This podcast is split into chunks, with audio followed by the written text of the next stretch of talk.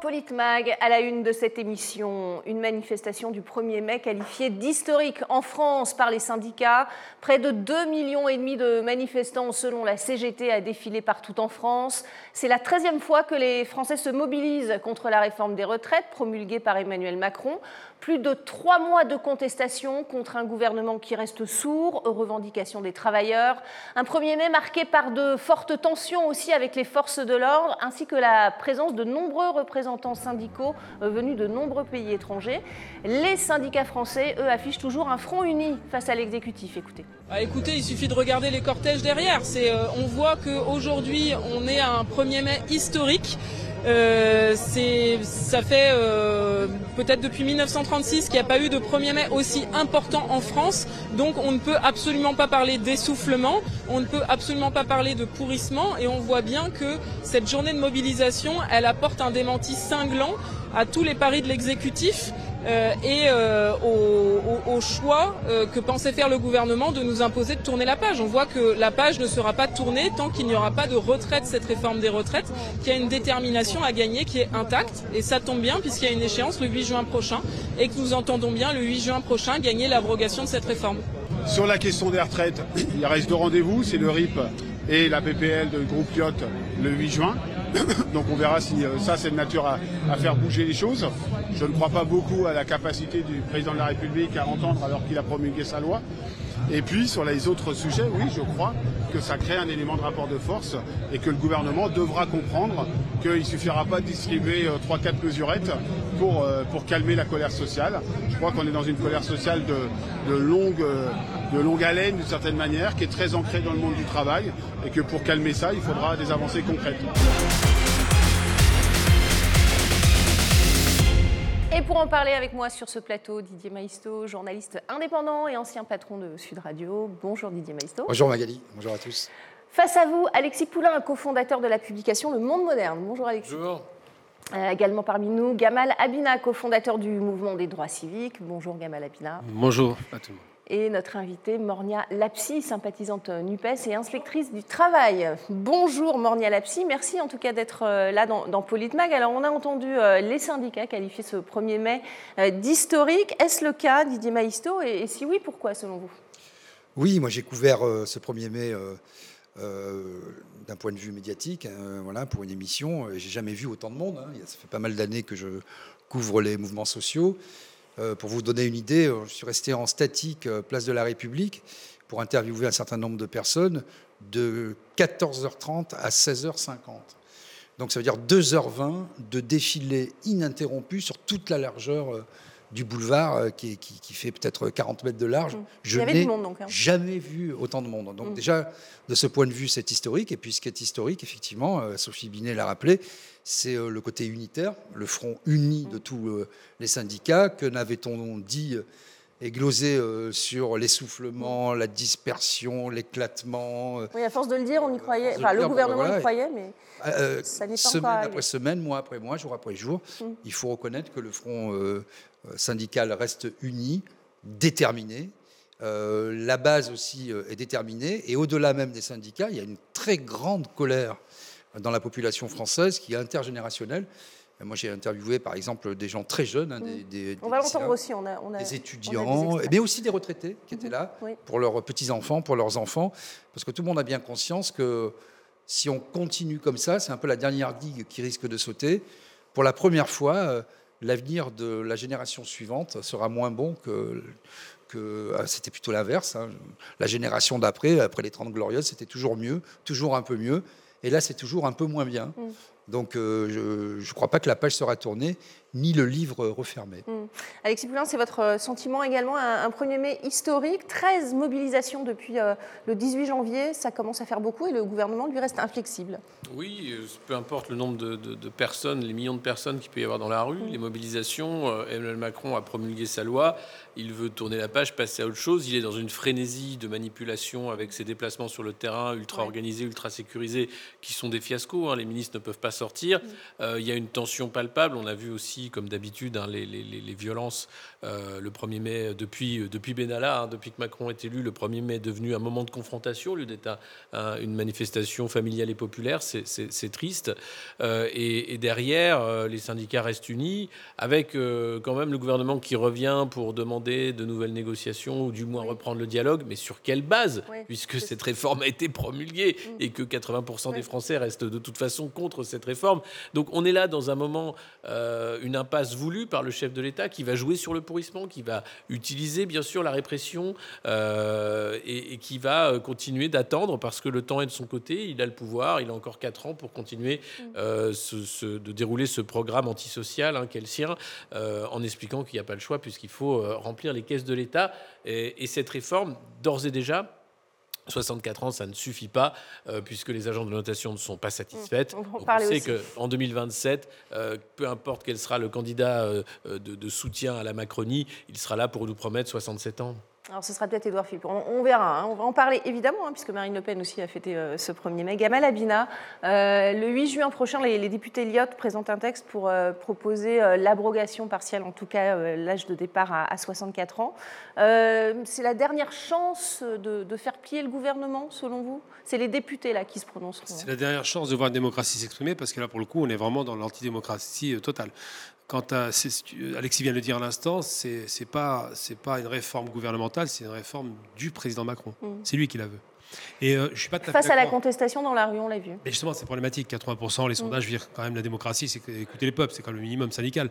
Mm. J'ai envie de dire simplement une chose importante, c'est que je ne crois pas que les agences de notation dégradent la France pour des questions de, réforme de retraite. J'y crois pas du tout. Je pense que la France va structurellement mal, ça fait longtemps que ça dérive, qu'on a on a un surendettement, et puis je, l'ai déjà dit une fois il y a, une dizaine d'années, c'est dire ça date face à Royal, à Ségolène Royal, si la France était une entreprise à 50% d'endettement, elle devait être liquidée. C'est ça la réalité. Aujourd'hui, on est à 100% d'endettement par rapport au PIB, capacité à créer de la richesse. Donc je ne crois pas que les agences dégradent la France pour ces raisons-là, c'est pour d'autres raisons. Et là, la question de la caisse de retraite, il faut s'interroger. Qu'est-ce que cette réforme devait apporter mm. Non pas un rééquilibrage et compte ou alors une on, va, parler de cette euh, dégradation avec... Euh, justement, mais c'est important de rappeler que c'est une cagnotte mm qui depuis 30 ans quasiment ne fait que générer des bénéfices. Les gens oublient que ce n'est pas, pas, un système déficitaire, mais excédentaire. Ces bénéfices sont récupérés comptablement un système de vase communicant et alimente d'autres cagnottes. Mais en réalité, ce qui les inquiète, c'est que c'est les seuls comptes qui fonctionnent bien dans l'État qui ne veulent pas voir déficitaire parce que ça rapporte de l'argent. Où vont les bénéfices? C'est la question qu'on doit se poser. Oui, oui, on va en parler parce que Bruno Le Maire a réagi aussi à cette dégradation de, la note de la France. Euh, Mornia Lapsi, euh, un premier mai historique selon vous euh, On a vu beaucoup de représentants syndicaux étrangers aussi à cette manifestation. Ah oui, oui, il y a un premier mai historique euh, d'abord parce qu'on aurait pu penser qu'après la promulgation de, la loi et puis aussi une propagande, hein, parce que c'était vraiment ça. C'est-à-dire qu'en gros, le message qui était envoyé euh, à l'ensemble de la population, c'est bon, la loi est promulguée, euh, il n'y a plus lieu de, maintenir euh, la lutte. Et malgré, malgré tout cela, eh bien, on a eu beaucoup de jeunes, beaucoup de moins jeunes, des, des représentants syndicaux étrangers. Alors moi, j'ai pas eu la chance d'être devant, devant les cortèges, mais en tout cas, c'était très, très, très, très hétérogène, malgré le temps, il faut le signaler, parce qu'à un moment, on a eu... Plus en période de vacances scolaires, il faut le, faut En période de, vacances scolaires. Et, euh, et en effet, c'était une, belle, une belle démonstration. Euh, euh, démocratique pour le coup, parce que, parce que le contexte ne s'y prête pas. D'abord parce qu'il y a une vraie propagande, il y a en effet des, pratiques antidémocratiques, parce que plus que le fond, il y a aussi un ras-le-bol de la forme, c'est-à-dire, je crois qu'on l'a dit d'ailleurs plusieurs fois sur ce plateau, une crise. Alors moi je ne sais pas, il y a eu tout un débat autour du mot crise, euh, crise démocratique et crise politique. Un gros mot, il faut moi je suis désolée, mais ça fait un moment déjà qu'on. Ça a beaucoup énervé Emmanuel Macron. Hein, oui, oui, mais je, suis très étonnée euh, de, l'ampleur que ça a pris. Évidemment qu'on est dans une crise politique depuis un, bon moment. On va les écouter ces manifestants, si vous le voulez bien, ah justement, euh, toutes générations confondues, les, les manifestants le, 1er mai. Vous allez voir des retraités aux jeunes, aux jeunes étudiants d'ailleurs, qui revendiquent cette crise démocratique. Écoutez-les. On est censé être dans une démocratie, le pouvoir au peuple, par le peuple, pour le peuple. Euh, on nous a quand même montré ces derniers temps que bah, par le peuple, pour le peuple, euh, bof. Donc bon, bah, autant montrer qu'on est là, autant rester là jusqu'au bout. Alors tout le monde dit que, le, que, le, que ça se calme un peu, que ça s'étale. Je trouve que pour une 13 pour 13 jours de, de mobilisation, je trouve qu'on est pas mal. Je crois en la démocratie Et je me dis si effectivement il y a une, une position très ferme, prolongée de majorité absolue, on est encore à 80% d'être contre la, contre la réforme des retraites. Je considère que le gouvernement, il doit céder. C'est son rôle, il doit suivre la, la majorité, l'opinion de la majorité des gens. Donc j'y crois, bien sûr. Si je suis présente ici, c'est pour euh, montrer euh, la voix, bah, dans ce qui me concerne, euh, des étudiants face au déni démocratique qu'on est en train de vivre depuis, depuis le début de l'année, depuis plusieurs années, depuis le début du, voilà, des quinquennats Macron qui ont été une catastrophe en termes démocratiques pour la France. Didier Maisto, hein, c'est pas nous qui parlons de, crise démocratique, ce sont les, personnes dans la manifestation, on l'a vu, toutes générations confondues. Or, le, gouvernement, aujourd'hui, on le voit, veut réduire ce mouvement à des violences contre les policiers. J'ai rencontré beaucoup de jeunes euh, ce 1er mai et euh, qui ont une conscience politique, moi, qui m'étonne vraiment parce qu'elle est très aiguë, très acérée. Et il faut bien comprendre que, ces jeunes, ils sont dans l'angoisse. Ils ont grandi, euh, c'est plus une crise puisque c'est devenu chronique. Mmh. Ils ont l'angoisse climatique qui pour eux est quelque chose de vraiment mmh. important. Ils ont l'angoisse de ne pas trouver de travail dans une société ubérisée. Et beaucoup d'entre eux me disaient, qu'il y avait effectivement cette crise démocratique et ce mépris, c'est un mot qui revenait souvent dans leur bouche, et surtout euh, d'entendre dans les médias d'être sans arrêt euh, vilipendés comme des feignants, etc. Mm. Je me souviens d'une oui, étudiante. aussi jeune peut-on déjà penser à la retraite voilà, etc. Et j'ai une étudiante en architecture qui me disait Mais nous, on est en construction. Mm. Construction de notre personnalité. ils se battent pour leurs parents, hein, c'est ce qu'on entend aussi beaucoup. Bien hein. sûr. Et, euh, elle me disait, par exemple, nous, d'entendre sans arrêt, on a besoin d'avoir un espoir, une foi dans l'avenir, qu'on soit encouragé, accompagné. Et, on est sans arrêt, on nous tape dessus. Regardez, euh, j'entends des, choses horribles de la part euh, notamment des députés euh, de la minorité présidentielle et de, nombreux ministres. Bon, il y a une crise démocratique et c'est plus vraiment une crise puisque ça fait plusieurs décennies que ça dure hein, depuis. Moi, je fais remonter ça au vote contre la Constitution européenne, qui a été balayé d'un revers de la main par Nicolas Sarkozy, on retrouve ces clivages, on retrouve ces failles profondes dans la société française, on les retrouvait chez les Gilets jaunes, on les retrouve aujourd'hui. Et donc, effectivement, je pense que la goutte d'eau qui a fait déborder le vase, qui n'est pas du tout passée, c'est le 49-3. Mm. Dans la population, mais aussi... Considéré comme une confiscation de la démocratie. Ben oui, c'est ce que dit Fitch d'ailleurs. Hein. Parce que les députés macronistes ont eu beau jeu de dire oui, c'est parce qu'il y a des blocages, des grèves et des manifestations. Non, ce que dit euh, le communiqué de l'agence Fitch, c'est en raison mm. de, la voie choisie par le président de la République, M. Macron, incapacité à faire des réformes. 3, euh, voilà ce que derrière ça génère, et effectivement, il y a une instabilité. J'ajoute qu'il y a d'autres agences qui vont sans doute abaisser la note de la France, Moody's et compagnie, ce n'est que le, premier d'une longue série. Et effectivement, c'est quelque chose de systémique et pas du tout euh, une crise. Je le disais. 3 000 milliards de dettes, ce n'est pas une crise. au bout de 13 mobilisations, Alexis Poulain, on, l'a dit, le, gouvernement maintenant tente de parler uniquement, ou de faire parler en tout cas dans les médias, de, uniquement des, violences contre les policiers. Écoutez, Gérald Darmanin, il a fait le bilan de, de ce 1er mai. Il y a eu euh, des euh, événements graves et je voudrais ici euh, avoir d'abord une pensée pour les 108 policiers et gendarmes qui sont actuellement blessés, dont une vingtaine à Paris, un grièvement, un, homme de la compagnie d'intervention qui a été qui a été brûlé dans cette image que l'on voit un cocktail Molotov qui est jeté sur lui. Je veux d'abord condamner évidemment le plus fermement possible ces violences contre les forces de l'ordre. 108 gendarmes et policiers blessés un 1er mai, c'est extrêmement rare. Et oui, cette violence est plus forte, de plus en plus forte, dans une société qui se radicalise, notamment du fait de l'ultra-gauche. Et j'espère qu'on aura les moyens euh, techniques de pouvoir continuer à combattre cette violence. C'est le cas des drones et je m'en félicite. C'est la première journée où on a évité des drames grâce à ces drones et qu'il y aura évidemment des sanctions euh, judiciaires extrêmement fortes. Un palier franchi dans la violence, hein, surenchérit le, préfet de, police de Paris. Elisabeth Borne aussi a parlé de, ce cap franchi dans la violence. Euh, vous êtes d'accord avec ce que dit Gérald Darmanin? Ah oui, il y a un cap de franchi dans la violence policière. Oui, on n'a jamais vu ça euh, de, mémoire. Euh. Alors euh, en 68, oui, la police avait tiré sur la foule aussi. Hein. Là, on est à ça, je pense, d'utilisation d'armes létales. le LBD est dangereux, hein. il peut tuer aussi. On a des morts. déjà, à Sainte-Soline, on a eu deux personnes dans le coma. Le gendarme grièvement blessé, bien sûr, je condamne. Hein. le cocktail Molotov, c'est pas normal de traiter les forces de l'ordre de cette façon-là. Mais le gendarme grièvement blessé, c'est une grenade qui a été envoyée par un de ses collègues aussi. Euh, il y, a le compte des gendarmes euh, et policiers blessés, il y, a aussi le compte des, manifestants blessés. mais on n'a pas ce décompte. Alors, on a Alors eu des si, comptes. il y a l'Observatoire des street medics qui l'a, et c'est environ 200 blessés, dont 20 blessés graves, euh, et plus de 2000 décontaminations au gaz lacrymogène, parce que le régime d'Emmanuel Macron, euh, il, il est, il a l'odeur de la lacrymo. Euh, c'est c'est incroyable. Le stock de lacrymo a été refait euh, lors du premier quinquennat, mais euh, c'est 5000 grenades à Sainte-Soline qui sont balancées en deux heures, c'est du jamais vu. Euh, la violence policière, elle est là, elle est utilisée par le pouvoir pour une répression. Et vous avez l'Observatoire des lieux de, de privation de liberté Ouais. qui dit que non seulement vous avez la violence dans la rue, mais vous avez aussi Les arrestations et les interpellations abusives avec les gardes à vue abusives qui sont là pour asseoir une répression. Donc ce qui se passe est hors du cadre démocratique. Il y a déjà eu le, le précédent avec les Gilets jaunes. On a eu euh, des, des dizaines de gens qui sont mutilés à vie par ce pouvoir et c'est passé comme si c'était normal. Là, on a la même mécanique qui se remet en place, c'est-à-dire un pouvoir répressif qui ne tient que par une force policière euh, qui a à peu près tous les droits puisque le RIO n'est pas respecté, il n'est pas visible et personne n'est sanctionné. Il y a eu des L'IGPN drones, là, alors, pour le coup. euh, la ça- police des polices n'a pas les moyens de C'est une bonne chose qu'il y ait eu des drones et les préfets et les préfets couvrent leurs troupes sans compter que les procureurs et, les- et- et la justice est aussi une justice aux ordres politiques qui est en train de devenir une justice politique pour empêcher les opposants de s'exprimer dans la rue. Donc et, et- et que propose Gérald Darmanin?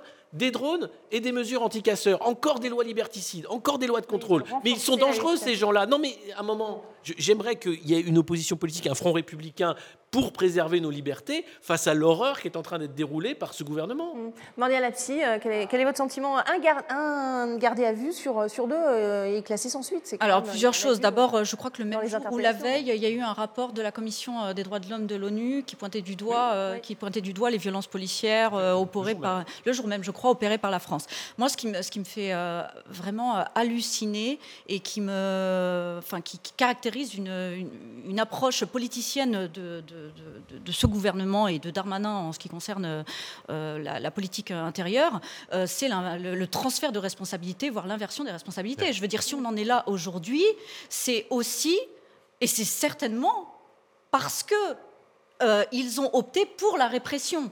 Ils ont opté euh, pour, euh, pour mettre en œuvre une politique répressive à l'endroit de ceux qui contestent leur autoritarisme et leur autocratie. Donc euh, franchement, moi je, je trouve ça assez, assez hallucinant que il est le chef de la police. Eh ben oui, à un moment donné, quand on met, on met des troupes euh, non formées avec des armes qui sont euh, non légitimes, non réglementées, et, euh, euh, 12 000 policiers et gendarmes, dont 5 000 à Paris, c'est quasiment c'est- et c'est- énorme qu'on mobilise assez régulièrement et surtout qu'on donne des directives, des directives répressives. Évidemment qu'on en arrive à ça. Et c'est vrai que, et c'est pour ça que je parle de propagande. Quand à un moment donné, on est en juin. Il y a eu un policier blessé, évidemment que moi je ne suis pas pour, euh, que- mais, mais, mais, mais on peut pas, on peut pas prendre le fait comme ça tout seul. C'est-à-dire qu'à un moment donné, quid des 200 personnes qui ont été blessées? Moi j'ai- vu passer sur les réseaux sociaux des jeunes et des moins jeunes qui avaient été touchés à la tête. On n'en parle pas, c'est de la pure et simple propagande. C'est scandaleux. Voilà. Oui, puis il y a deux autres points. D'abord, la France est le seul pays d'Europe qui utilise des grenades explosives Oui, c'est ce que Avec j'allais la dire. Ça, ne se passe pas du tout comme ça dans les manifestations euh, dans les autres pays. Pourquoi c'est une euh, spécificité bah, française, ces Il faut poser la question à, à nos pouvoirs publics. Pourquoi je crois que ça a été dit hein, Parce que ce pouvoir qui, qui est autoritaire tient d'un côté par les médias mainstream, qui sont la propriété d'amis du pouvoir, hein, d'oligarques bien connus, et de l'autre côté euh, par la police. Bon. Donc ça, c'est euh, une évidence. Euh, C'est pas nouveau. hein, on ça a commencé, je pense, avec la loi travail. Ça s'est poursuivi avec euh, les gilets jaunes. Là, on a franchi. euh, Pour vous, on a franchi un cap, mais on a dans franchi un cap et surtout, euh, on a changé de doctrine. On a changé de doctrine de maintien de l'ordre. On a remis en vigueur les, ce qu'on appelle aujourd'hui les bravem. On demande aux policiers d'aller au contact. Et on- ça a été dit aussi, on fait des arrestations préventives. Aujourd'hui, comment ça se passe? Vous avez euh, les responsables policiers qui délimitent une zone de manifestation et qui disent bah, sur ce quartier, vous raflez tout le monde. Donc ils arrivent, ils raflent tout le monde. Je parle de rafle. hein. Ouais.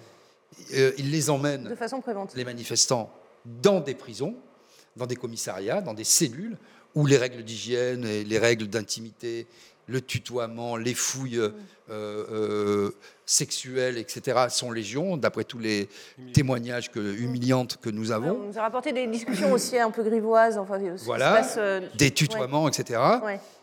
Ouais. 80% des, euh, c'était pour le 1er mai par exemple, plus de 80% des gens ont été relâchés sans aucune charge, sans Alors, même 44 rappel. aussi, mais les chiffres sont bons. Non, euh, 80, je crois. Oui, c'est 80% ont été relâchés. Relâchés, oui, et 44 classés sans suite. Voilà, et 44 sans, sans, Ouais. classés sans suite sur les 20% restants. Mm. C'est-à-dire rien du tout. quoi. Les OPJ, moi je discute beaucoup forcément avec euh, les OPJ, ils me disent mais les fiches sont pré-remplies.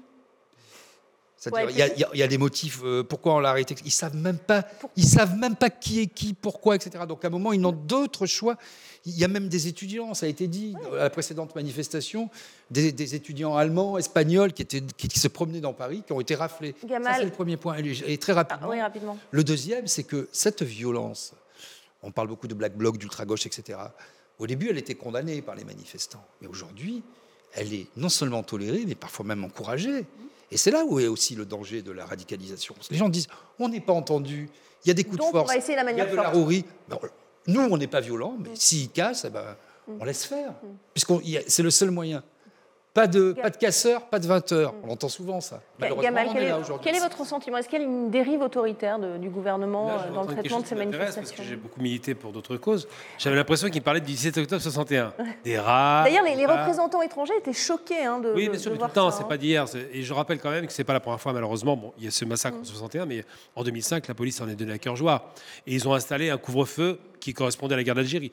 Là, c'était facile, c'était un noir, un arabe, donc c'est pas grave, c'est les voyous par, par nature. Aujourd'hui, on a rendu le peuple français, ceux qui manifestent, on prétend qu'ils sont radicaux, c'est les termes islamistes au Mm. départ, les radicaux, qu'ils sont devenus violents et qu'il n'y a pas d'explication. J'ai eu l'occasion il n'y a pas longtemps dans un débat avec un, avec un syndicaliste qui m'a choqué, qui a commencé à rentrer dans cette logique, de se dire les manifestants sont violents. Je fais non, non, ce qui est violent, c'est ce qu'on leur a imposé. Et surtout, mais quelle indignité, vous êtes alors la petite plaisanterie, quelle indignité de ce monsieur Darmanin qui va vous expliquer qu'il y a eu 108 policiers blessés. Ils Ah, sont dans ils leur sont travail. 409. De 208, on est passé à 409 le lendemain. Pourquoi comment Oui, il Euh, fait voilà. la multiplication, mais c'est normal. Ça, Ouais, c'est il faut le, savoir, euh, du quelles sont les blessures aussi. Mais ce qu'il fait, c'est qu'il nous explique que les policiers sont impactés. C'est leur métier de faire la, faire la police, comme les militaires qui meurent en, en- en combat. En revanche, la population, il n'en parle pas du tout.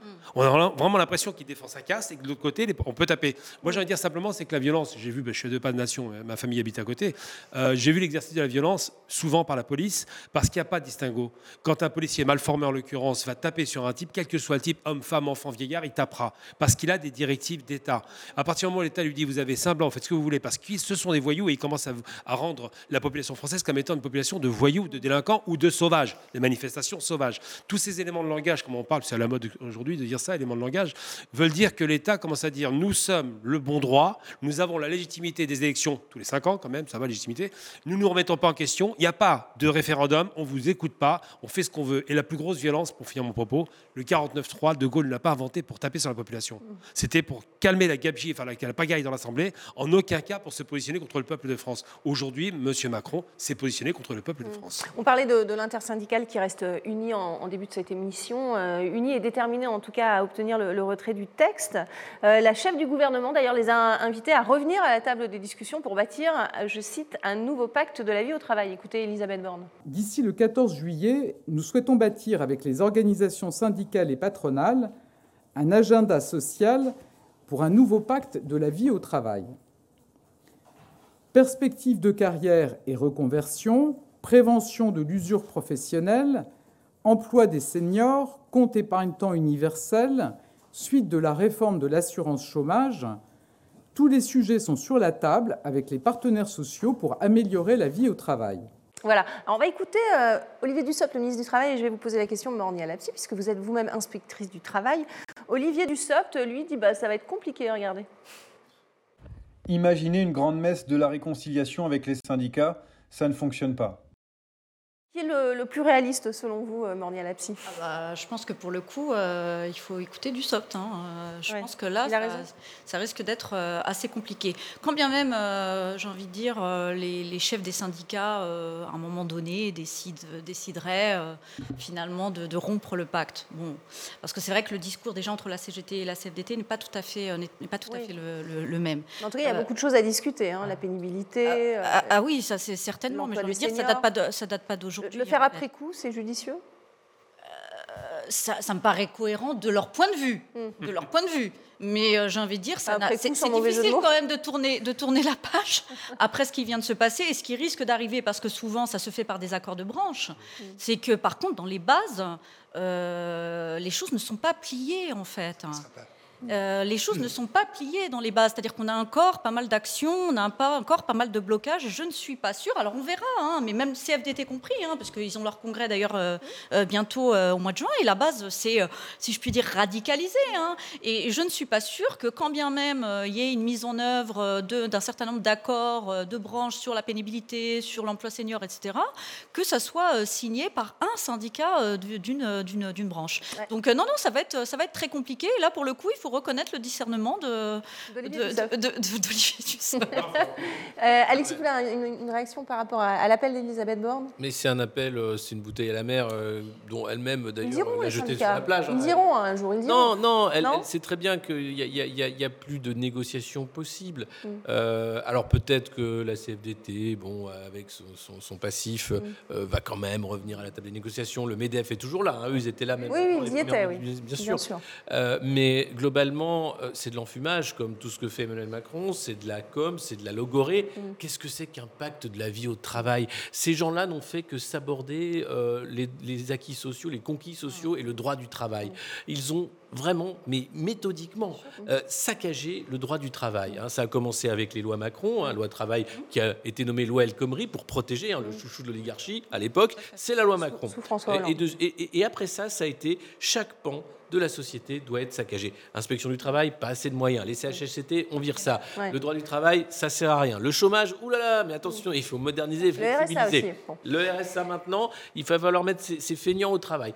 Tout est fait pour paupériser, pour euh, que ce travail euh, qui était encadré, qui permettait d'avoir des contrats de travail, qui permettait de faire vivre une famille, mm. aujourd'hui, on est, une carrière aussi. à la société du deux ou trois travail pour être capable de payer un toit. Mm. Et il n'y a pas de réponse à ça, puisque face à l'inflation, qu'est-ce qu'on a? Ah ben, On a aussi un pacte, un pacte contre l'inflation, c'est-à-dire des, on a des chèques qui sont plus valables. Euh, mais, on n'augmente pas les salaires, ça c'est... Ah non, c'est beaucoup trop compliqué, mm. puis ça pourrait encore augmenter l'inflation, ma bonne dame. Donc c'est scandaleux. Donc à part organiser le temps de parole, essayer de masquer leur, incurie et leur plan réel, qui est le saccage des droits sociaux, il n'y a, rien, a rien derrière. On va faire une petite pause, c'est la fin de cette première partie de, de Politmag. Restez avec nous, bien sûr, on continue de parler de ce 1er mai historique en France par son ampleur. 1er euh, mai plus que jamais euh, placé sous le signe des travailleurs. On va le voir, on se retrouve dans quelques petites minutes.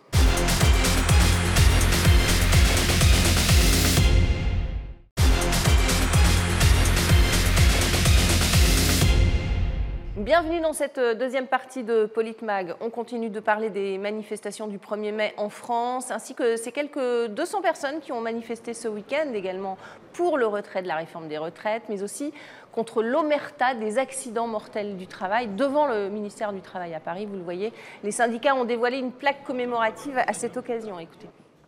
Mais malheureusement, on a un mort au travail tous les 11 secondes dans le monde. Et en France, rien que dans les métiers de la construction, on a 1,3 morts par jour. Avec la fin des CHSCT, c'est 30% d'accidents en plus. Donc il faut à tout prix qu'on arrive effectivement à populariser que c'est très grave, que tous les soirs il a une famille qui ne retrouve pas son fils, qui ne retrouve pas son mari, qui ne retrouve pas son enfant, qui, ou ça que le papa qui ne rentre pas à la maison parce que chaque jour qu'on sort un bâtiment, eh ben, c'est un salarié qu'on enterre.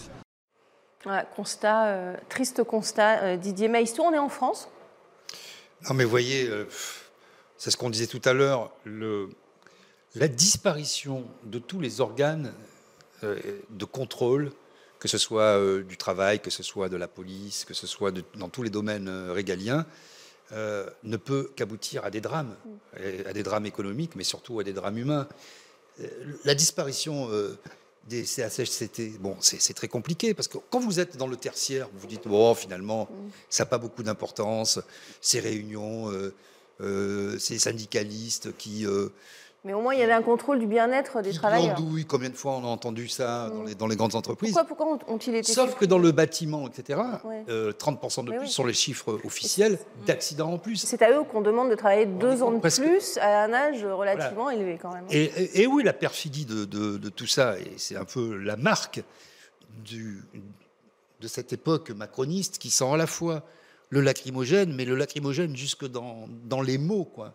Puisque vous voyez que cette euh, façon de, de, faire, toujours le pacte au travail, euh, le bonheur euh, partout. En, et en réalité, de la coupe aux lèvres qu'on voyait dans, dans, les faits, c'est exactement le contraire de, qui, est en train de se passer. Mm. Et donc, euh, voilà, effectivement, les gens souffrent beaucoup. 1,3 mm.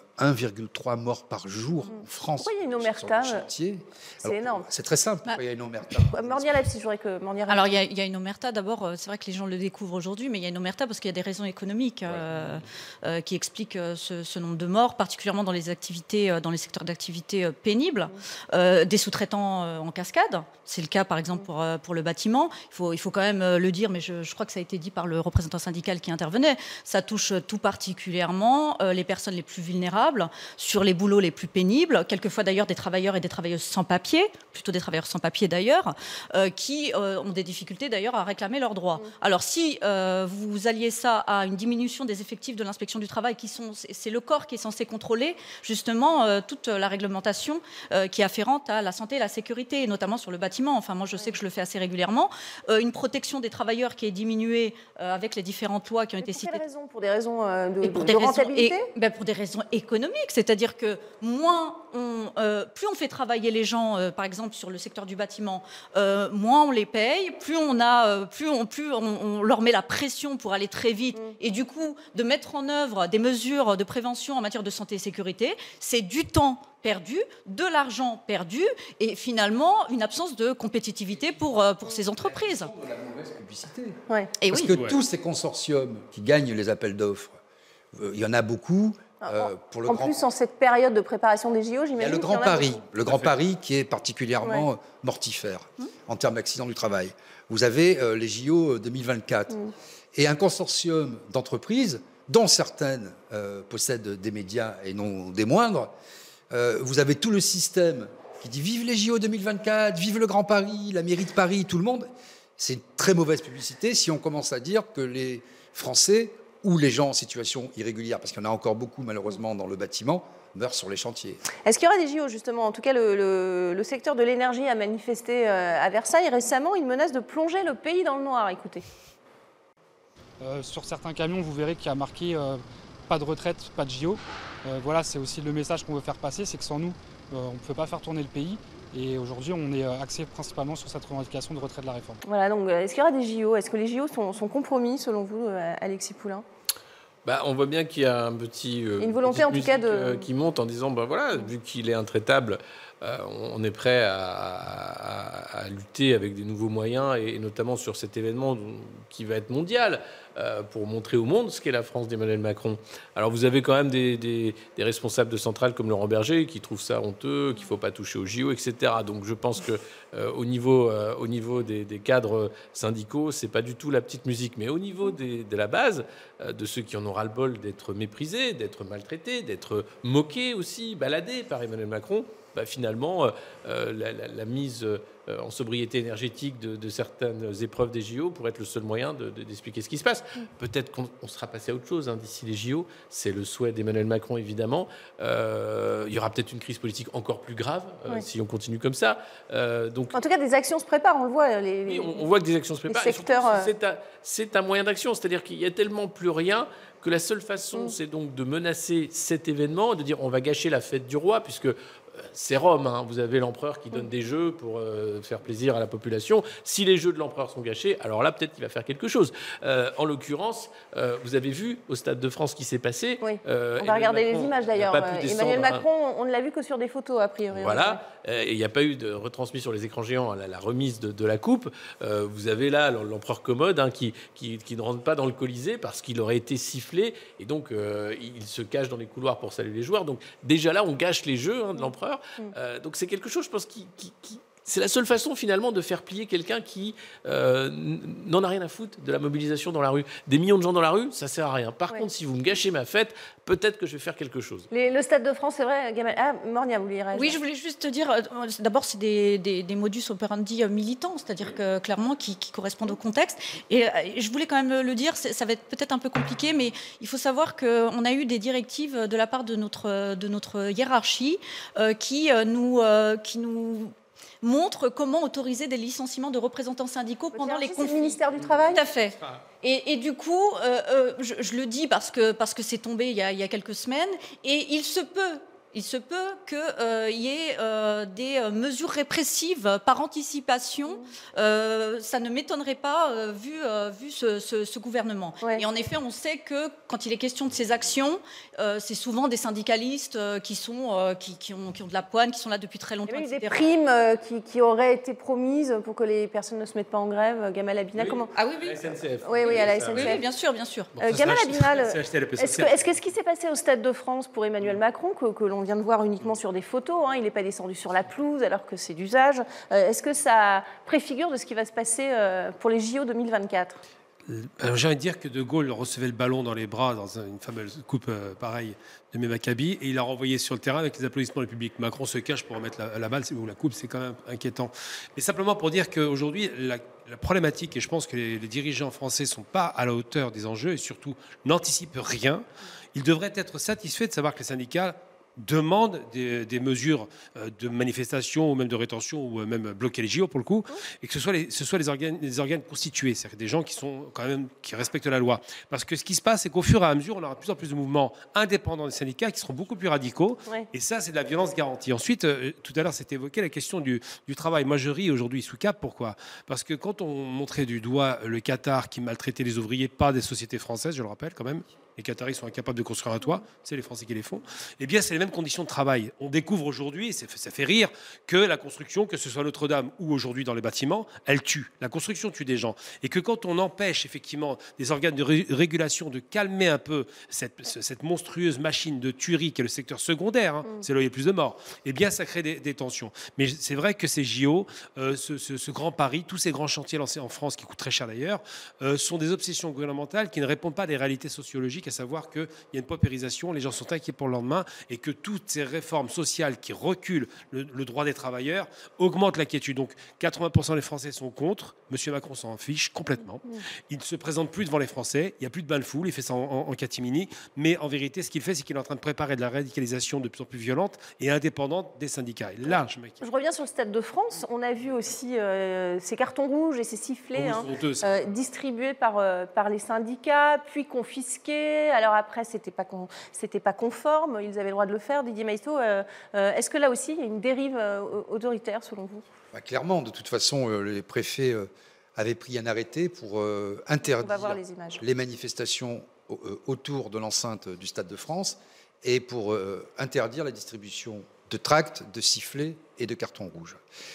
Euh, il y a eu un référé liberté qui a été gagné hmm. par euh, les syndicats. Qui est arrivé bien tard. Hein. Et malgré cela, hmm. malgré cela, les stadiers, les stadiers ont eu ordre de la Fédération française de football de confisquer euh, les cartons rouges, les sifflets, tout le matériel. Ils se sont mis hors la loi, faut le dire clairement. C'est hors la loi. Qui s'est mis hors la loi? Les stadiers se sont mis hors la loi. Ah oui, bien Alors, ils ont interdit un droit de manifester qui est légitime. Ce qui est quand même étrange, c'est que on a le droit de recevoir des tracts vantant euh, des fast-foods, euh, des boissons gazeuses, où euh, vous êtes abreuvé de publicité quand vous êtes dans un stade avec des bannières défilantes. Ça, c'est-à-dire que le supporter a le droit de consommer, c'est le ventre, mais il n'a pas le droit de réfléchir, c'est la tête. Mm. Ça dit aussi quelque chose de, quel régime, dans quel régime nous sommes aujourd'hui. Vous pouvez consommer, mais vous devez vous taire et surtout ne pas penser. Et pas faire de Il ne faut pas politiser pas le sport. Pas de casserole, pas de sifflet. Euh, euh, ça, dit, autre chose, hein, parce que cette décision euh, du tribunal administratif, elle s'appliquait en effet à la police. le référé, il était là-dessus. Et ça dit la collusion aussi entre le monde économique et le monde politique, parce que les stadiers, ils ne sont pas sous l'autorité, euh, sous l'autorité de, l'État, hein, encore une fois. Donc euh, c'est ça qui, euh, c'est ça qui fait, qui fait, qui fait peur dans, dans, ce contexte, c'est cette collusion qui est complètement décomplexée aujourd'hui. Hein. C'est-à-dire que clairement, c'est, les uns travaillent pour les intérêts des autres. Collusion qui va jusqu'aux médias publics. Puisque nous étions un certain nombre, et je ne vais pas raconter les dessous, hmm. à avoir alerté. Et c'est comme ça qu'il y a eu euh, une action syndicale. Et c'est comme ça que les syndicats se sont réunis pour aller interpeller Madame Ernotte en disant Mais vous avez prévu d'enlever, euh, de retirer les sifflets, le son des sifflets, le son, le son d'ambiance, etc. Euh, le jeudi. Ça n'a pas été avéré, ça. Hein. la, direction a nié, en tout cas. Oui, oui, mais je vais vous dire comment ça s'est passé. Deux jours avant, ça, y a, on dit un, c'est plusieurs députés macronistes, notamment un au Parisien, qui a dit en off et on n'a pas son nom. on va voilà, on va couper le son, etc. C'est pas la première fois. Hein. France 3 avait déjà. Que cette phrase ait pu être prononcée, c'est vrai que c'est choquant. Et voilà, et France 3 avait déjà effacé à la palette numérique des slogans hostiles à M. Macron pour les gilets jaunes. On voyait juste Macron en gros, comme si on célébrait le prince, n'est-ce pas? Et, et donc là, c'est très grave. Et sous la pression de, des syndicats, un communiqué, ça a fait beaucoup de bruit. Euh, pas mal de gens se sont activés le samedi, parce que ça a été euh, euh, aussi au dernier moment. La direction de France Télévisions dit non, mais pas du tout. Mais, mais, c'est comme pour les stadiers. En réalité, vu les plans, vu le son qui était monté à fond, etc., on n'entendait rien. On n'entendait pas. Il a pas. Et ça a permis de dire à tout le monde dans, le, dans la storytelling, de dire le lendemain, vous avez vu, ça fait, ça fait, ça fait voilà, voilà, voilà. Alexis. Ce qui est honteux, euh, c'est le déploiement. Il y avait trois barrières de sécurité, dont des barrières avec des pics qui sont dangereuses et Oui. interdites. Non, pas même 3, si- 7, je les ai comptés. C'est Sept. un Dans chaque virage, Plus- pour éviter que les plus, supporters je ne sais pas combien de CRS qui étaient là, Mm. euh, plus toutes ces mesures de propagande pour éviter hein, qu'on voit que le, le prince était mal aimé et, et sifflé. Enfin, c'est d'une tristesse sans nom. C'est-à-dire qu'à un moment, pour préserver l'ego d'un seul homme qui braque tout un peuple, on en est là.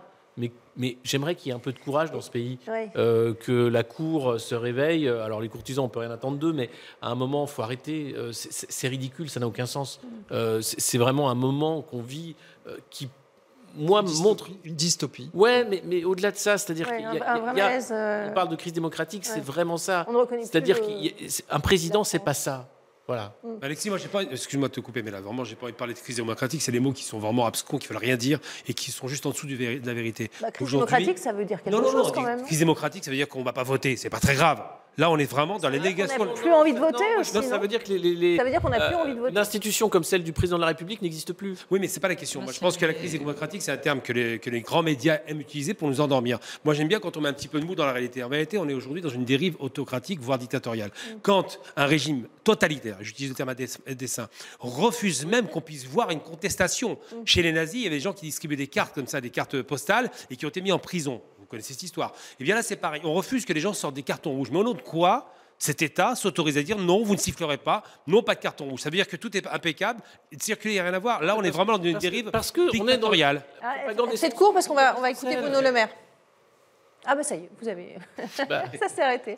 Euh, on va écouter Bruno Le Maire. On en parlait hein, tout à l'heure, cette fameuse euh, agence de notation euh, Fitch qui a fortement dégradé cette note française en AA-, euh, jugeant que les tensions sociales constituent, je cite, un, un risque pour le programme de réforme d'Emmanuel Macron et la réduction des dépenses publiques. Eh bien Bruno Le Maire, ministre de l'économie, euh, lui, a dit que c'était faux. Regardez. Les faits infirment l'appréciation de l'agence Fitch. Nous sommes en mesure de faire passer des réformes structurantes pour le pays et nous continuerons à faire passer des réformes structurantes pour le pays. Je prends note euh, de la décision de l'agence Fitch. Euh, Je constate qu'elle est euh, fondée sur euh, un doute sur la capacité du gouvernement français à faire passer des réformes. Je veux juste euh, rappeler que les mois récents prouvent euh, exactement le contraire.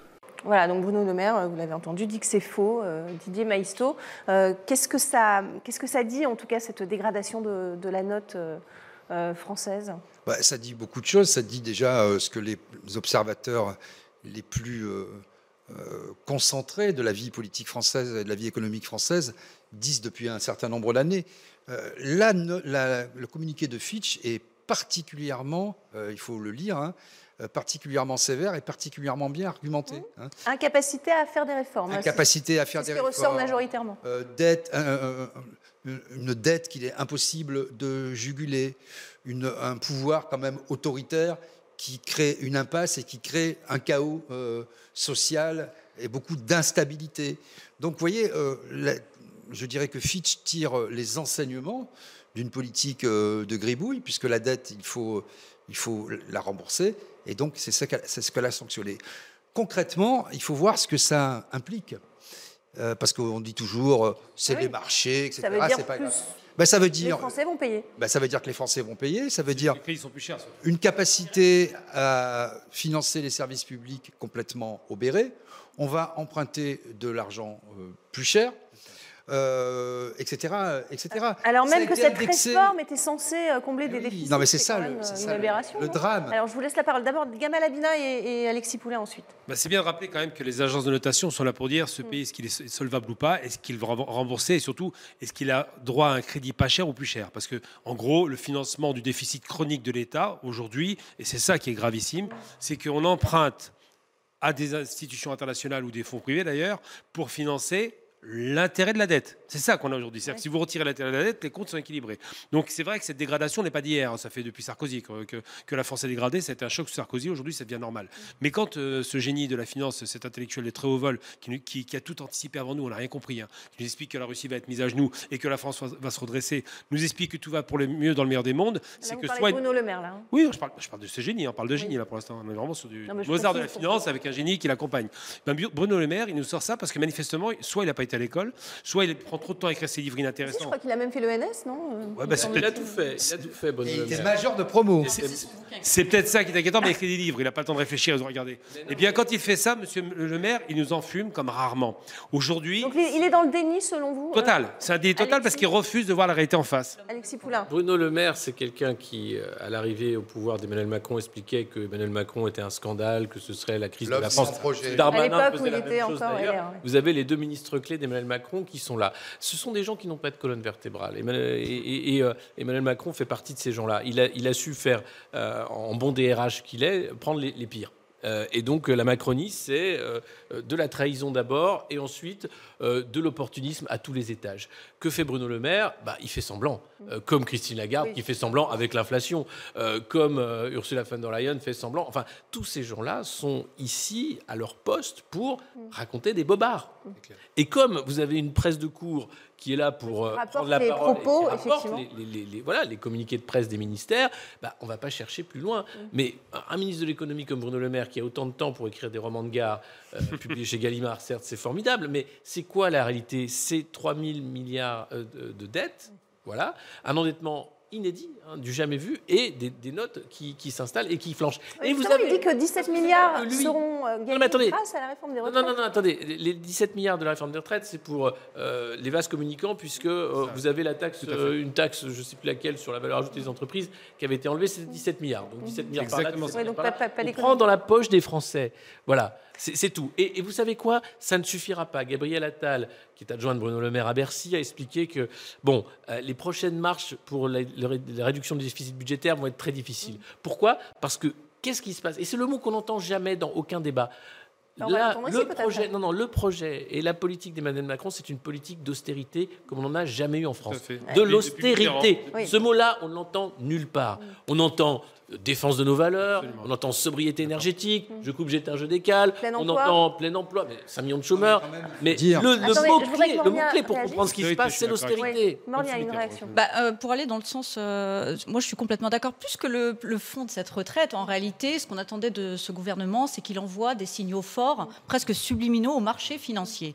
Ça n'a pas été fait. Parce que bon, moi je trouve ça assez. euh, assez cocasse que euh, l'agence en question euh, explique que ça a été euh, passé d'une manière non démocratique. Non, ce que ce qu'on attendait de ce gouvernement, c'est que et encore, elle n'a pas été assez loin cette réforme, c'est que ça passe crème pour mettre en œuvre une austérité qui doit être pérenne. Il faut atteindre, c'est un objectif à atteindre. Et, et là où moi je trouve que finalement il y a eu euh, euh, que, cette, que cette contestation sociale, elle a, elle a eu des effets positifs, j'ai envie de dire, même si dans l'absolu, enfin, le boomerang va nous revenir dessus, parce qu'en effet, l'argent va nous, être prêté euh, à des taux euh, beaucoup plus élevés et que les restrictions, euh, pour le coup, ça va être supporté par l'ensemble des Français. Mais dans la réalité, c'est que ces messages-là, qui étaient attendus, ne sont pas arrivés. Ce qui est arrivé, c'est un pays, en effet, bah, qui, qui pendant 13 jours, c'est certainement trop, trop pour les marchés financiers, pendant 13 jours, eh bien, ont manifesté dans certains secteurs.